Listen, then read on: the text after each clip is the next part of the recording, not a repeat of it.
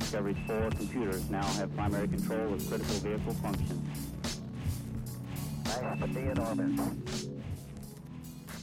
Bonjour, c'est Thomas de Fioc et bienvenue dans la tête d'un PM. Dans ce podcast, j'interviewe les meilleurs product managers français pour comprendre leur parcours, leur mode de pensée et leur méthode afin de vous permettre de découvrir les secrets de ce métier et de trouver votre propre voie. J'écris aussi une newsletter qui accompagne chaque épisode, un mercredi sur deux, dans laquelle je partage les principales leçons que je tire de cette interview et des ressources complémentaires pour vous aider à aller plus loin. Vous pouvez vous abonner à ma newsletter en suivant le lien en description et pensez à vous abonner au podcast pour ne pas manquer les épisodes suivants. Salut Maya. Salut Thomas.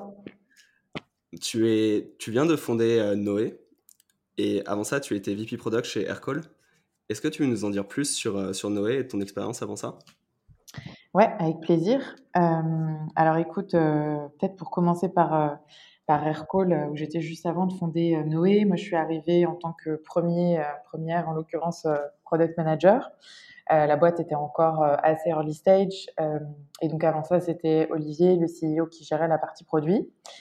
Et puis, en fait, je suis passée assez rapidement head of product entre guillemets. J'ai commencé à recruter euh, des product managers euh, et ensuite euh, VP product où du coup j'ai rejoint le l'exco d'Aircall. et donc voilà, au bout de trois ans, le constat que je faisais, c'était qu'un de mes plus gros sujets, mes plus gros challenges vraiment, c'était le recrutement de product manager où je passais vraiment énormément, énormément de temps. Et puis par ailleurs, moi, le, côté mentoring, euh, autour du product, c'est vraiment l'aspect qui me plaisait le plus. Euh, du coup, eh ben, j'ai décidé de fonder Noé, euh, qui est donc un programme pour devenir product manager. et donc là, on, est en septembre et on en est à notre deuxième promotion de Noé. Super. Et Noé, comment ça marche? Alors Noé, du coup, c'est un programme de, quatre semaines où on accompagne des gens qui veulent devenir product manager avec des profils qui sont variés. Euh, donc on, a pas mal de candidatures pour chaque promotion. Donc, on sélectionne déjà les profils euh, qui, sont, qui sont motivés, qui ont compris le job, euh, qui sont pertinents. Et ensuite, pendant quatre semaines, on va les faire travailler sur de vraies problématiques qui nous viennent de nos sponsors.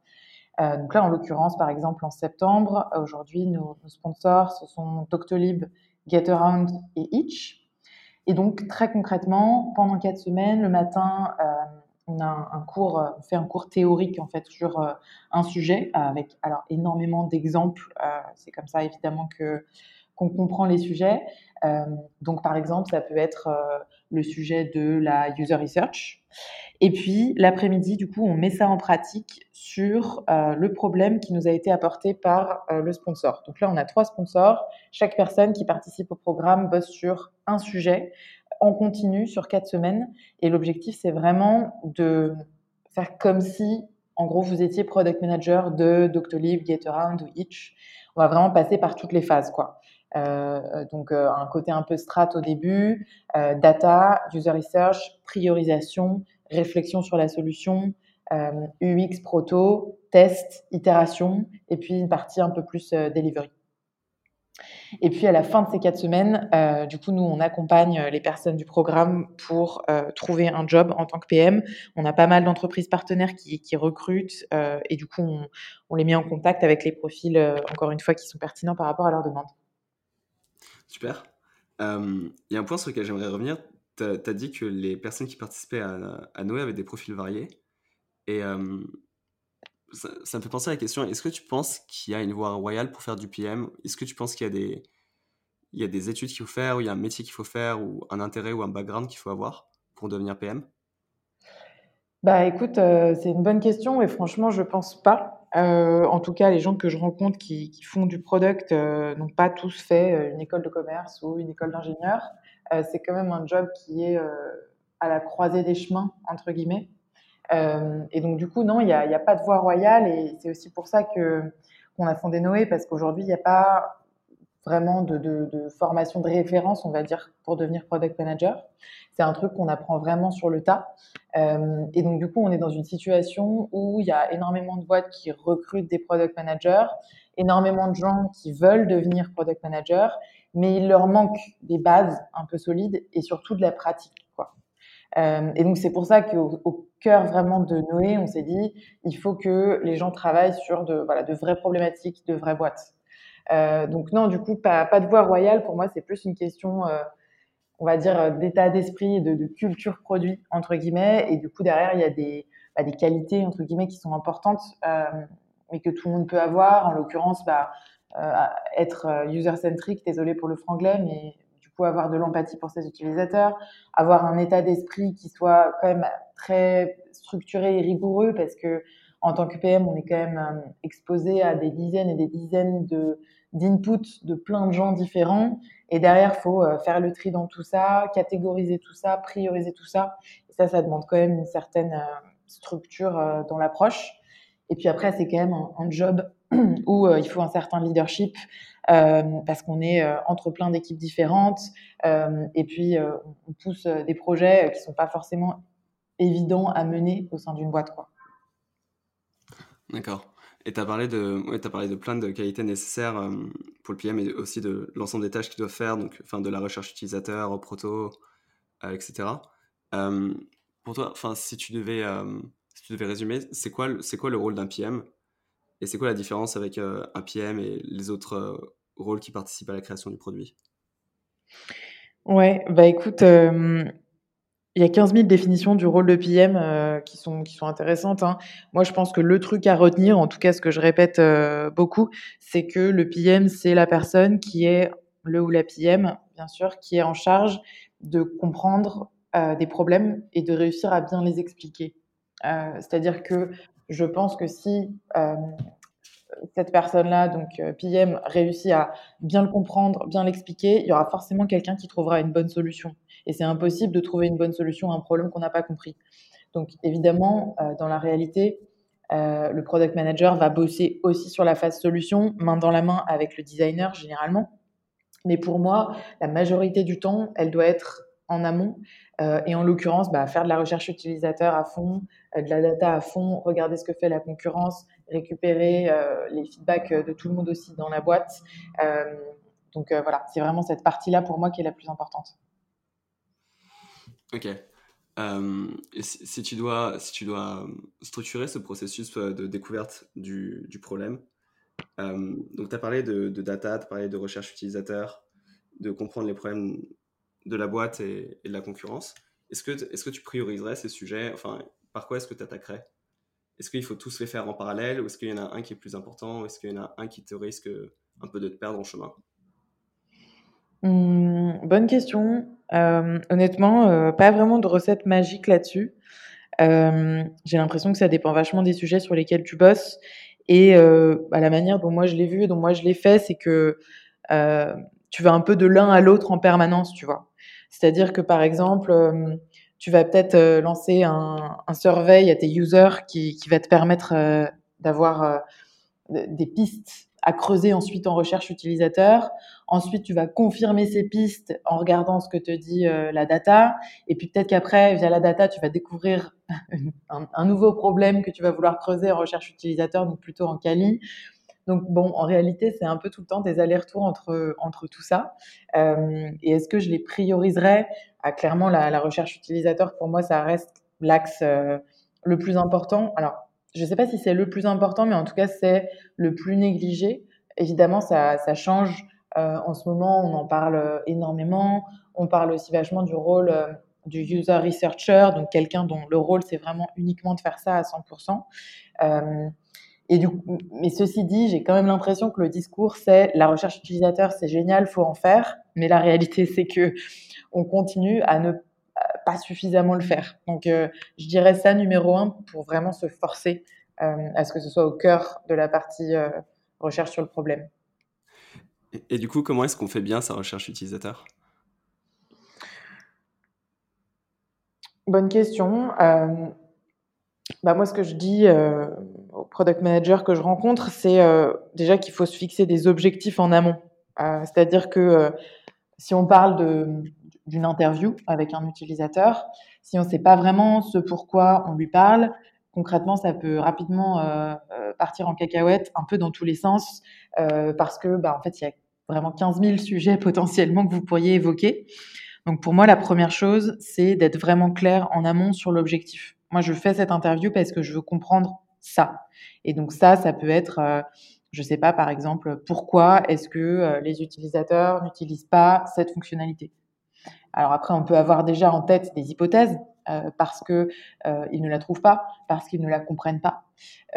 mais justement, c'est ce qu'on doit découvrir avec l'interview. Donc premièrement, avoir cet objectif en tête en amont. Et ça, mine de rien, c'est pas si évident que ça, parce que ça nécessite d'avoir déjà un peu des hypothèses. Deuxièmement, en faire suffisamment. Et là-dessus, pour moi, euh, sur, euh, sur une question comme ça, euh, si on fait moins de 5, 7 interviews, il y a quand même peu de chances d'avoir des résultats concluants. Alors, ça prend du temps, mais effectivement, il faut le faire. Et ensuite, c'est un peu du luxe, mais si on peut se le permettre, vraiment être deux, en fait, pendant cette interview. Quelqu'un qui va mener l'interview et du coup, qui va vraiment être à l'écoute de ce que dit la personne, en l'occurrence l'utilisateur, euh, pour lui poser les bonnes questions, creuser au bon endroit, etc. Et puis une deuxième personne qui va être plutôt là pour euh, observer et prendre un max de notes. Parce que concrètement, c'est vachement dur de prendre des notes en même temps, mener l'interview. Et donc, euh, généralement, ce duo, ça peut être PM et designer, ou ça peut même être PM et lead dev qui, soient, qui soient inclus dans cette recherche-là. Donc je dirais ces, ces trois trucs-là. Euh, un, définir tes objectifs. Deux, en faire suffisamment. Et trois, essayer d'être deux pendant l'interview elle-même. Ok. Et il y a des pièges à éviter euh, dans les user interviews mmh. Est-ce que, est que tu peux rater une user interview? Ouais, je pense que tu peux rater une user interview s'il y a une porte qui se présente à toi et que tu tu, tu creuses pas. Euh, tu sais, c'est la fameuse, la fameuse règle des cinq pourquoi. Donc, euh, un utilisateur te dit, euh, je sais pas, j'utilise pas euh, telle fonctionnalité parce que parce que j'y arrive pas. Et là, en fait, bah, pour moi, le piège, ça peut être de s'arrêter là, tout simplement, et de te dire, ok, il a pas compris. et ensuite, quand tu reviens dessus et que tu réfléchis à ta solution, peut-être deux semaines après ça, bah, en fait, t'as pas du tout suffisamment d'éléments pour ça. Donc, pour moi, c'est vraiment aller gratter à fond. Et poser vraiment plein, plein, plein de pourquoi. Donc pourquoi tu l'as pas trouvée? Bah je l'ai pas trouvée parce que elle n'était pas euh, mise en avant. À quel moment elle n'était pas mise en avant? Toi, tu étais où dans le produit? Est-ce que tu étais dans notre dashboard, dans notre app, euh, dans tel ou tel menu, etc. Donc voilà, premier piège, je dirais, c'est euh, ne pas suffisamment creuser. Je dirais que le deuxième piège potentiellement, ça peut être de ne pas avoir les idées claires sur sa segmentation d'utilisateurs en amont. Pour vous donner un exemple, euh, voilà, chez Aircall, euh, on avait un produit qui pouvait être utilisé par plusieurs types d'équipes, euh, que ce soit des équipes plus ou moins grosses, ou alors des équipes qui font du sales, ou des équipes qui font du support. Et évidemment, ces équipes-là, elles avaient des besoins et des problèmes qui étaient différents. Et donc, par rapport à ça, c'est important d'avoir en tête quelle est ta segmentation avant ton interview, et du coup de pouvoir derrière comprendre si le problème est le même pour tout le monde ou si il est différent et qu'il y a un peu des tendances entre tes différents euh, segments. Donc clarifier ça en amont. Ouais, je pense que le, troisième piège que je verrais, c'est d'être peut-être euh, pas à l'aise avec, euh, avec les blancs, avec les silences. en fait, dans une interview utilisateur, ben, la personne en face de vous, souvent, elle va avoir besoin de, de réfléchir, de mettre ses idées au clair, et c'est assez naturel bah, d'être mal à l'aise dans ces moments-là et du coup de réembrayer sur une autre question. Ça revient à mon point 1, mais clairement, un des trucs, c'est voilà, d'être à l'aise avec ça, de laisser ces silences-là. Euh, et c'est des silences qui sont utiles à votre interview, en fait. Ouais, en fait, enfin, dans pour tes trois points, ça ramène vraiment au job du product manager qui est de, de bien comprendre le problème. Enfin, d'aller creuser jusqu'à la racine du problème, euh, de comprendre tous les enjeux de l'utilisateur. Euh, mm. J'ai une question spécifique sur la segmentation. Comment est-ce que, comment est que tu segmentes? Est-ce que ça prend la forme de persona ou est-ce que tu as juste en tête euh, des grands types d'utilisateurs? À, quel point tu structures ça? Mm. euh, Moi, j'ai jamais fait de, de vrais personas selon la définition des personas. Si tu tapes sur Google avec, avec des photos, avec des faux noms, etc., je pense qu'il n'y a vraiment pas de, pas de règles pour, pour ta segmentation et que ça dépend vraiment des boîtes. quoi. C'est-à-dire que pour un produit comme Aircall, ce qui va être pertinent, ça va être de regarder le, département de l'équipe en question et puis aussi peut-être le volume d'appels. Évidemment, c'est pas quelque chose qui va être pertinent pour j'en sais rien, évidemment Doctolib ou, euh, ou Zenly. Euh, justement, c'est là où cet exercice il est intéressant en fait. C'est qu'il n'y a pas de règles qui, répondent à toutes les situations. Et, nous, pour faire notre segmentation, honnêtement, ça nous a pris, je pense, vraiment 6 à 8 mois. Il y a eu énormément d'itérations par rapport à ça pour se demander c'est quoi les bons critères pour segmenter nos utilisateurs. Et on a vraiment mis beaucoup, beaucoup de temps avant de se mettre d'accord. Euh, et trouver quelque chose qui, qui, nous semble intéressant. Et ça, ça a été un boulot qui a été fait euh, à cheval entre l'équipe produit et l'équipe customer success, en fait. Et comment est-ce que tu sais quand tu as les bons critères ou comment est-ce que tu sais quand tu n'as pas les bons critères? J'imagine que tu commences avec un peu une intuition des grandes catégories qui, qui séparent tes utilisateurs, mais en fait, enfin, à un moment, tu te rends compte que cette catégorie, elle sépare pas tant tes utilisateurs les uns entre les autres? Ouais, alors Justement, quand tu creuses, évidemment, tu as des intuitions à la base sur euh, tes différents pools d'utilisateurs. Euh, donc, pour moi, premièrement, c'est poser ces intuitions. Et pour ça, tu peux pas le faire tout seul en tant que product manager. Donc, nous, ce qu'on avait fait en l'occurrence, c'était organiser un espèce de, de workshop avec des gens de l'équipe business notamment. pour bah, voilà, avoir un peu les idées de tout le monde et poser ses premières intuitions. Alors évidemment, en tant que product manager, on les a, mais c'est important quand même de les confirmer. Euh, et ensuite, c'est aller valider ces hypothèses-là, quoi. Et donc, comment tu les valides? Tu les valides euh, en regardant la data. Est-ce qu'effectivement, tu as des comportements qui sont différents par rapport aux produits dans ces euh, différentes catégories? Et puis aussi, évidemment, avec de la recherche utilisateur, encore une fois. En gros, c'est quoi les, les, top besoins et les top problèmes de telle ou telle catégorie? Et pour moi, c'est ça qui fait que tu as une bonne segmentation. C'est si tu as compris que tu as trois, quatre différents segments et que dans chaque différent segment, tu vas avoir des problèmes qui sont vraiment différents. Donc du coup, par exemple, euh, encore une fois, euh, Aircall, si tu prends la catégorie des gens support, ça va être des utilisateurs qui vont être euh, entre guillemets sédentaires, je veux dire à leur bureau, sur leur ordinateur a priori. donc eux, ils vont avoir des besoins qui vont être des besoins plutôt d'une app web. Ils vont avoir des besoins qui vont être d'intégration avec des outils de support, par exemple. Et puis si tu prends euh, la catégorie plutôt sales, euh, il va y avoir davantage de gens qui vont être en mouvement parce que à des réunions, et donc ça va être un usage qui va être davantage mobile, avec des intégrations avec des CRM de sales. Quoi.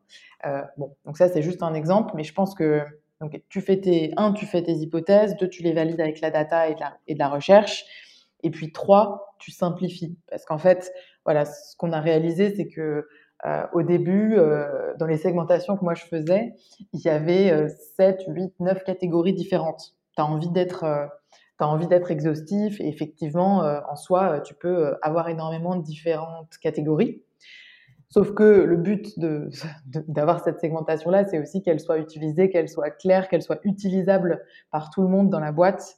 Et donc derrière, du coup, bah, on a effectivement fait des trade-offs priorisés au sein de cette même segmentation pour se retrouver avec, euh, je pense, 4, 4 ou 5 max, euh, tu vois, euh, catégories, quoi. Ok, c'est super clair, merci beaucoup. Et avant, tu parlais d'un des points que tu regardes quand tu cherches à définir ton problème produit, c'est celui de la concurrence. Comment est-ce que tu te sers de la concurrence pour informer tes recherches? Ouais, ben pour moi ça rentre en jeu à, à deux moments. numéro un, c'est au moment de la roadmap, donc tous les tous les trois mois. Euh, et puis au moment aussi du plan stratégique euh, tous les ans. Euh, donc voilà, plutôt dans un contexte high level, stratégie et roadmap. Et donc là, ce qu'on va regarder, c'est plutôt le paysage concurrentiel. en gros, qui fait quoi Où est-ce qu'il y a des trous dans la raquette Et comment nous, on se positionne par rapport à tout ça et puis, le deuxième moment où tu vas regarder ta concurrence, c'est bah, pendant euh, pendant tout au long de l'année quand tu travailles sur un sujet. Et là, la question, c'est pas qui fait quoi, c'est comment nos concurrents le font. Euh, donc, on sait que nous, on veut tacler tel problème. Comment est-ce que tel et tel concurrent va le tacler? Et là, évidemment, le but n'est pas de copier-coller ce que fait la concurrence. Euh, pour moi, c'est juste un input parmi d'autres, en fait. Il y a des cas où on estime que la concurrence résout bien un problème et il y a peut-être des bonnes idées effectivement à, à reproduire. Et puis il y a des cas où c'est pas du tout le cas. et donc évidemment, rien dans la concurrence, dans le fait de regarder la concurrence, ça, ne, ça ne doit pas remplacer tout le reste du process produit. C'est-à-dire qu'évidemment, dans tous les cas, tu dois faire ta recherche, tu dois faire euh, tes protos, les tester, vérifier que ça répond bien à ton problème auprès de tes utilisateurs. Donc, euh, donc voilà, un, peu, un, la recherche euh, macro, plus en termes de positionnement et de roadmap, et deux, micro sur l'exécution par rapport à tel ou tel problème que nous, on veut résoudre. D'accord. Ouais, en fait, tous ces sujets dont on a parlé, c'est vraiment des... Enfin, c'est vraiment le job de PM et c'est très très spécifique. Et euh, ça me fait de me demander comment est-ce que tu fais pour devenir PM si tu l'es pas encore? Comment est-ce que tu fais pour te rapprocher au maximum de ces, un peu de ces tâches dans une entreprise pour commencer à accumuler l'expérience dont tu as parlé? Bah, faut faire Noé, bien sûr. euh, non, bah, blague à part, euh, pour les gens qui sont déjà en, poste et qui veulent évoluer vers du PM au sein de leur boîte, si euh, c'est pas possible pour vous euh, de prendre quatre semaines pour faire le programme Noé, je pense qu'il y a quand même des moyens de peu à peu se rapprocher de l'équipe product et d'avoir de plus en plus de missions produits. et donc par rapport à ça, notamment au sein de des squads, donc des équipes avec un PM, X développeurs, un designer, ça peut être intéressant d'avoir un regard un peu extérieur et en particulier un regard de l'équipe business sur euh, ce qu'on est en train de faire, sur euh, euh, qu'est-ce qu'on doit faire et comment on doit le faire. et donc par rapport à ça, nous on avait un rôle dédié dans nos squads qui s'appelait le Business Squad chez Aircall, où c'était quelqu'un de l'équipe Sales, ou de l'équipe Customer Success, ou de l'équipe partenariat, qui devait dédier une demi-journée par semaine dans la squad pour, encore une fois, aider les PM à creuser un problème, trouver les bons bêta-testeurs, établir la stratégie de rollout, ce genre de mission un petit peu ponctuelle mais qui permettait du coup vraiment bah, d'être mis dans le quotidien euh, de d'une squad quoi. Donc si euh, ça c'est un truc que vous pouvez faire dans, dans, votre boîte, je vous encourage à le faire. Ça vous permet vraiment de bah, d'être dans le quotidien de ce que c'est une squad. Ouais, et là tu là as l'opportunité d'accumuler de l'expérience, de comprendre quels sont les problèmes produits. Et enfin, tu comprends vraiment ce que fait le, le PM et la squad. Ouais, effectivement, c'est l'idée. C'est l'idée. Euh, après, c'est vrai que c'est un rôle, euh, pour le coup, euh, qui est intéressant, en particulier dans les équipes business et la transition que moi j'ai faite chez Aircall et que j'ai vue chez beaucoup d'autres gens aussi, c'est de faire passer quelqu'un de l'équipe Customer Success ou support dans l'équipe produit parce que du coup, en l'occurrence chez Aircall, c'était quelqu'un qui avait une une énorme connaissance euh, de nos utilisateurs, c'était quelqu'un de l'équipe Success. Donc ça, ça apportait vachement de valeur à l'équipe produit. Donc ce, ce move, c'est le plus naturel de tous, entre guillemets. Oui, j'imagine que tu développes aussi cette capacité d'empathie. Tu as l'habitude de parler aux utilisateurs, de te mettre à leur place, de comprendre leurs problèmes. Ouais, tu les, tu les connais, quoi. Tu les connais par cœur parce que, parce que tu, tu, y fais face 24 euh, heures sur 24, en fait, dans ton job précédent. Ouais, ça a du sens. Et on a beaucoup euh, parlé de, de la définition du problème. On a, encore peu parlé de la, de la delivery et de, enfin, de la livraison de la solution que tu, que tu prépares. Euh, comment comment est-ce que tu penses à ça et euh, quel est le rôle du PM par rapport à la delivery pour toi? Bah, grande question. Euh, POPM, euh, ou pareil, il y a 15 000 définitions différentes. Ouais. ben, J'en reviens toujours à mon point d'avant, c'est-à-dire que si euh, un product manager passe 60% euh, de son temps à faire de la delivery et donc en l'occurrence à être dans des process agiles, euh, dans des sprints, dans des préparations sprint, etc. Ben, il aura ou elle aura pas suffisamment de temps pour bien creuser et comprendre les problèmes, quoi. alors la delivery pour moi c'est hyper hyper important, c'est hyper important de la maîtriser et souvent ben, vous allez commencer par ça, quoi vous allez commencer par faire des projets où le scope est quand même euh, plus clair, où il y a moins d'incertitudes. Et donc, on va passer quand même bah, plus de temps sur euh, les specs et la delivery et moins de temps sur creuser le problème. Euh, mais peu à peu, vous allez monter vers des, des, sujets où il y aura bah, plus d'incertitudes. et donc, justement, pour moi, ça devient très important là de pas avoir la majorité de son temps sur la delivery, sinon on ne peut pas faire bien son travail. Et ça, je pense que c'est une vraie tendance de fond aujourd'hui. Euh, dans les startups en France. C'est de se dire comment on fait pour que les PM passent un petit peu moins de temps là-dessus.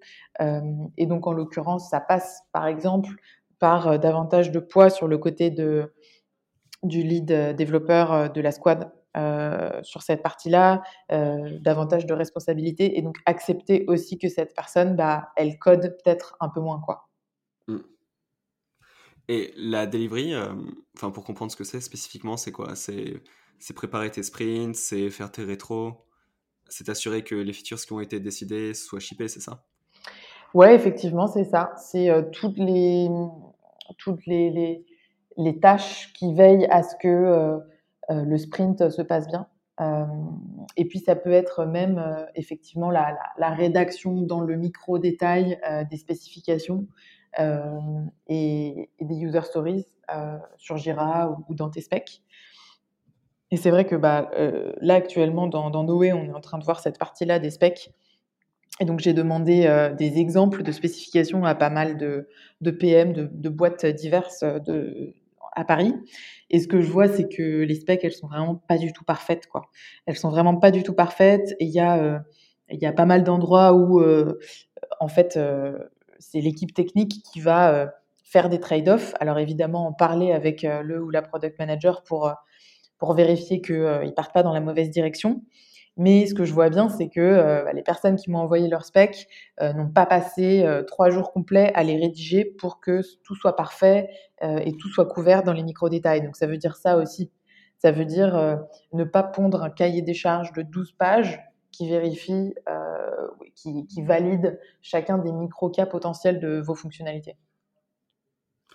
D'accord. Et en fait, comment est-ce que tu trouves ce niveau de détail auquel tu t'arrêtes? C'est quelque chose que tu fais, enfin, tu ajustes avec la pratique, euh, tu limites le nombre d'allers-retours avec le lead dev, etc.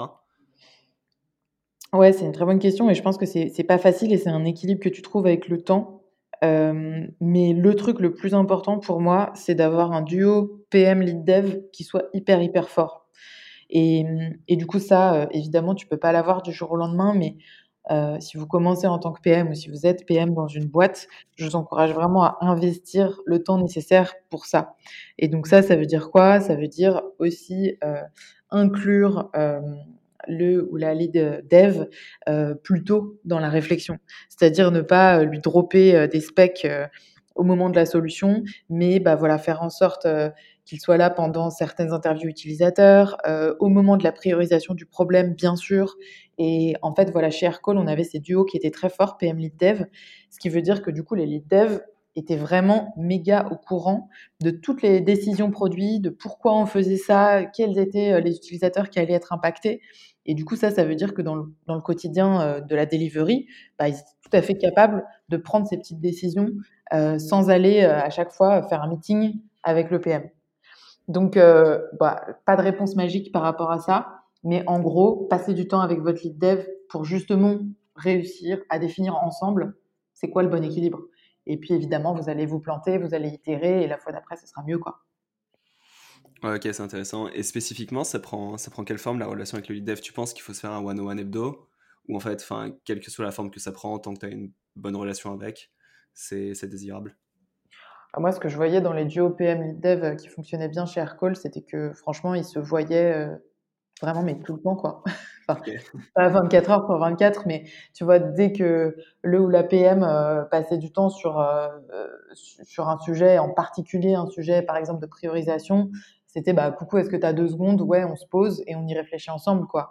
Et donc, euh, bah, ils étaient assis à côté et c'était un peu des, des échanges comme ça constants. Alors, je caricature un peu le trait. Évidemment, le lead dev, il a autre chose à faire que de passer toute sa journée avec le PM, mais je pense que c'est à minima euh, un point de synchro par jour. Quoi. Et qui, mais qui peut être hyper rapide. Hein. Ça peut être du 10-15 euh, minutes, tu vois. Mais ça, ça, on va dire que euh, si vous faites ça, c'est sûr que les deux seront au courant de ce qui se passe de l'autre côté et c'est ça le plus important en fait. D'accord. Et on a beaucoup parlé de delivery en dev et donc ça a du sens de pouvoir s'appuyer sur le lead dev pour ça.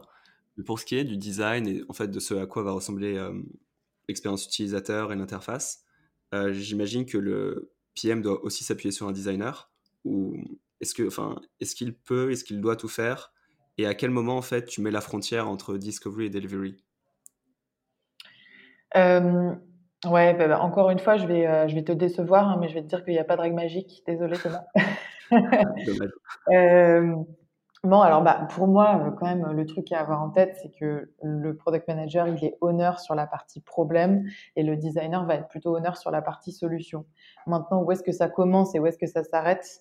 Euh, Voilà, là, ça dépend vraiment des, je pense, numéro un, des boîtes, des, cultures de boîtes, quoi. Et puis numéro deux, des personnalités, quoi. Tu vois, moi, j'ai bossé avec euh, des designers euh, hyper, hyper forts en recherche utilisateur, par exemple. Et du coup, euh, on bossait vraiment vachement ensemble sur la partie problème. Puis après, j'ai bossé aussi avec des designers qui avaient plutôt une appétence UI que UX, donc du coup plutôt sur l'interface, le fait qu'un proto soit vraiment parfait, etc. Et donc là, le, le, moment où, on commençait à bosser ensemble, c'était vachement plus tard dans le cycle produit. Clairement, moi j'avais bien compris le problème, j'avais déjà quand même des pistes de solutions assez claires, et c'est à ce moment-là qu'on commençait à bosser ensemble. Euh, je pense que ça dépend. Donc, un, ça dépend de la boîte. Deux, ça dépend des personnalités. Et trois, ça dépend aussi euh, du type de projet sur lequel tu bosses.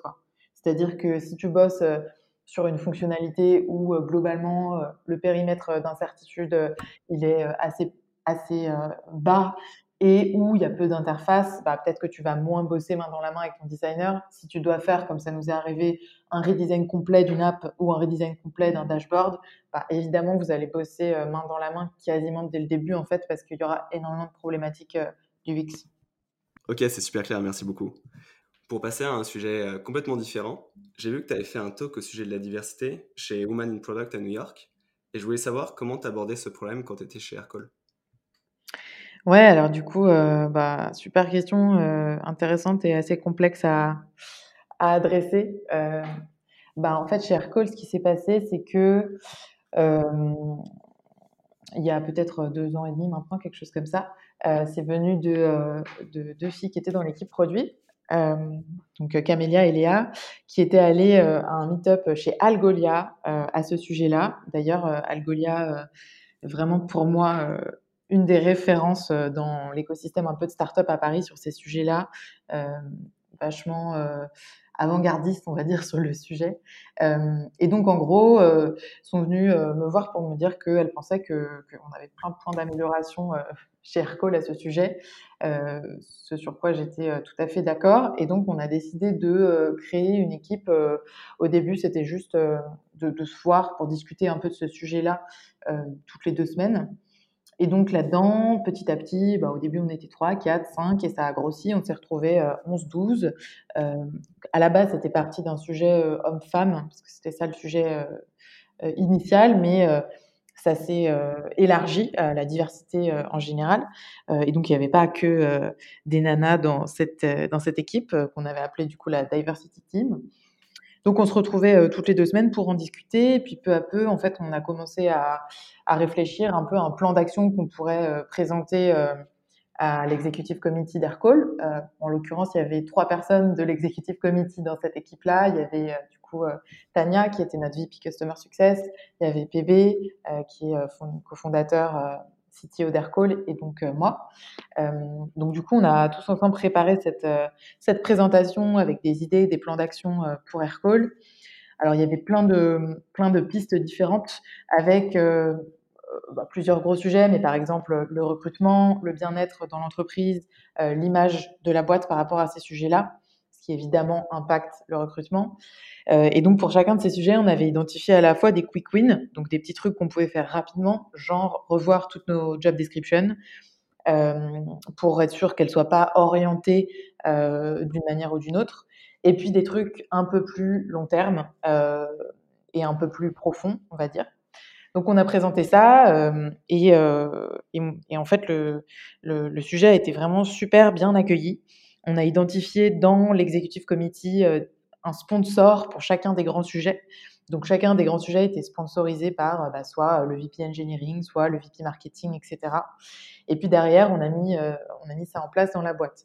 Et du coup, moi, ce que j'ai appris de cette, euh, cette expérience, c'était que, euh, en fait, il y avait eu vachement de réceptivité sur le sujet et que dès lors qu'on était arrivé avec, bah voilà, on pense qu'il y a un problème, on pense que c'est important de le résoudre, voilà des pistes pour comment le résoudre. Euh, ça a été vachement appuyé euh, par, euh, par le CEO et par bah, l'ensemble de l'équipe exec. Quoi. Donc c'était une super expérience et effectivement derrière ça a eu un vrai impact sur bah, notamment le, pourcentage de femmes dans la boîte qui était à la base un des chiffres qu'on regardait qui était assez mauvais dans dans la boîte. donc voilà, du coup pour moi l'idée c'était de se dire c'est un sujet que n'importe qui en fait peut, peut prendre en main, commencer à y réfléchir et suggérer des solutions. C'est intéressant comme approche. Mais en fait, si tu devais, si tu devais conseiller euh, une startup qui rencontre le même problème de diversité, euh, tu leur conseillerais de, de commencer par quoi? C'est quoi les éléments clés? Enfin, j'ai l'impression que déjà ton, ton quick win, c'est d'éviter qu'il y ait des termes dans tes offres d'emploi qui, qui, soient, qui soient biaisés. Euh, le soutien de, de l'executive team. en fait, ouais, c'est quoi, les, quoi les grandes étapes? C'est quoi les premiers trucs à faire si tu veux résoudre ce problème chez toi? Ben, pour moi, évidemment, le recrutement, il est, euh, il est clé. C'est-à-dire que euh, euh, c'est évidemment un cercle vicieux, quoi. C'est-à-dire que si tu te retrouves avec une équipe de base qui n'est pas diverse, ça va pas attirer des profils divers. Et puis derrière, tu vas te retrouver avec un environnement encore moins divers, etc. ce qui était marrant de voir chez Aircall, c'était qu'il y avait deux équipes qui étaient à la parité, 50-50, et c'était les deux équipes qui étaient dirigées par des femmes, en l'occurrence l'équipe Customer Success et l'équipe Produit. Donc, bon, ça, on voyait bien que euh, euh, ça peut être un cercle vicieux comme ça peut être un cercle vertueux. Donc, premier sujet, bah, clairement, euh, pour moi, c'est le recrutement. Comment on fait pour attirer des gens qui, qui, aient des profils directs, pardon, divers. Et donc, en l'occurrence, ne pas recruter que des mecs sortis d'école d'ingé, quoi. Et pour ça, c'est un sujet qui est vraiment pas facile parce que, bah, clairement, on n'a pas envie de faire non plus de discrimination positive. Euh, on a quand même envie de, de, recruter euh, des personnes qui euh, vont faire le job et vont bien le faire. Et donc, pour moi, le sujet, c'est pas vraiment de bosser sur cette partie de arbitrage entre différents candidats, mais plutôt évidemment sur la partie sourcing, c'est-à-dire comment on fait pour avoir un pipe qui soit davantage, euh, davantage divers donc euh, du côté des candidats, hein, évidemment. Et donc ça, pour moi, ça veut dire bah, être vachement proactif là-dessus, aller à des événements, des événements euh, Women in Product en l'occurrence pour nous, Women in Tech. Donc évidemment, on ne parle pas que des femmes, c'était le sujet le plus critique au tout début pour nous, mais il y avait évidemment pas que ça. Donc voilà, aller à des événements, écrire des articles, participer à des, dans des communautés, dans des Slack, faire des talks. Et tout ça, c'est un truc qui va permettre bah, d'avoir un pipe qui soit davantage divers et donc derrière de pouvoir euh, avoir une équipe qui soit plus diverse sans devoir faire de la discrimination positive. Quoi. Donc ça, pour moi, c'est vraiment le, sujet numéro un et je conseillerais de commencer par ça, même si, euh, évidemment, c'est pas quelque chose qu'on peut régler du jour au lendemain. Et de toute façon, ce souci-là, c'est un souci qui est complexe, que tu peux pas tacler en deux semaines, sinon ça se saurait et personne n'aurait des problèmes par rapport à ça. Parce que je pense qu'aujourd'hui, tout le monde est bien conscient qu'il y a quelque chose à faire.